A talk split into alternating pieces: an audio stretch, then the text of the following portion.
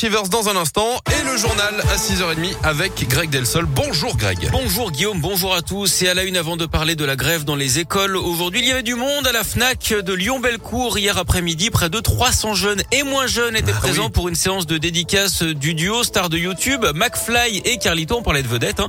Ils avaient fait plusieurs fois le buzz l'année dernière avec notamment, on s'en rappelle, une vidéo en compagnie d'Emmanuel Macron pour un concours d'anecdotes. Le mois dernier, ils ont sorti leur premier album et c'est pour en faire la promo qu'ils étaient à Lyon hier.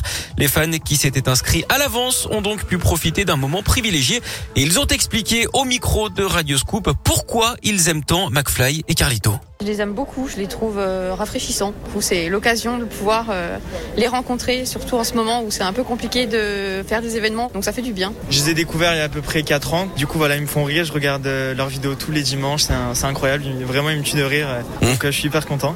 Moi, je suis sensible à leur humour, je dirais. Et je trouve ça agréable, je trouve. À 10h, je suis, euh, je suis réveillée pour regarder tout le temps. C'est la première fois que je viens à une dédicace. Ça fait bizarre de voir des gens qu'on voit d'habitude derrière un écran. Quoi. Je les aime bien, eux, et leurs vidéos aussi.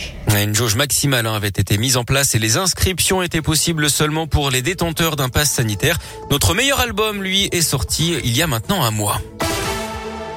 On le disait donc ce jeudi noir dans les écoles. Aujourd'hui, l'ensemble des syndicats de l'éducation appellent à la grève pour demander une révision du protocole sanitaire et une meilleure reconnaissance des auxiliaires, les ATSEM et les AESH. Les infirmières scolaires aussi se joignent au mouvement. La mobilisation s'annonce très suivie avec trois quarts des profs annoncés en grève et la moitié des classes fermées. Une grève qui concerne également les collèges et les lycées. Des manifestations sont prévues en France. À Lyon, elle partira du rectorat rue de Marseille à partir de 14h.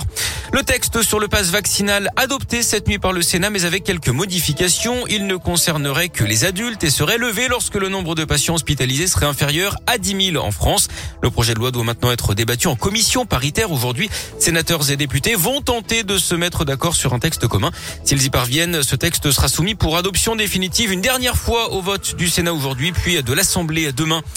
Il était soupçonné d'agression sexuelle sur au moins six enfants dans un club de foot de Saint-Priest où il était bénévole. L'homme de 60 ans jugé hier à Lyon a été condamné à 5 ans de prison.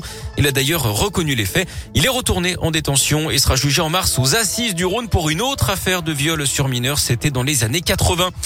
Le souvenir, aujourd'hui dans le 8e arrondissement de Lyon, une allée au nom de Franck Labois, ce policier tué en intervention, va être inaugurée aujourd'hui. Le maire de Lyon, Grégory Doucet, et le préfet du Rhône, Pascal Maillot, seront présents.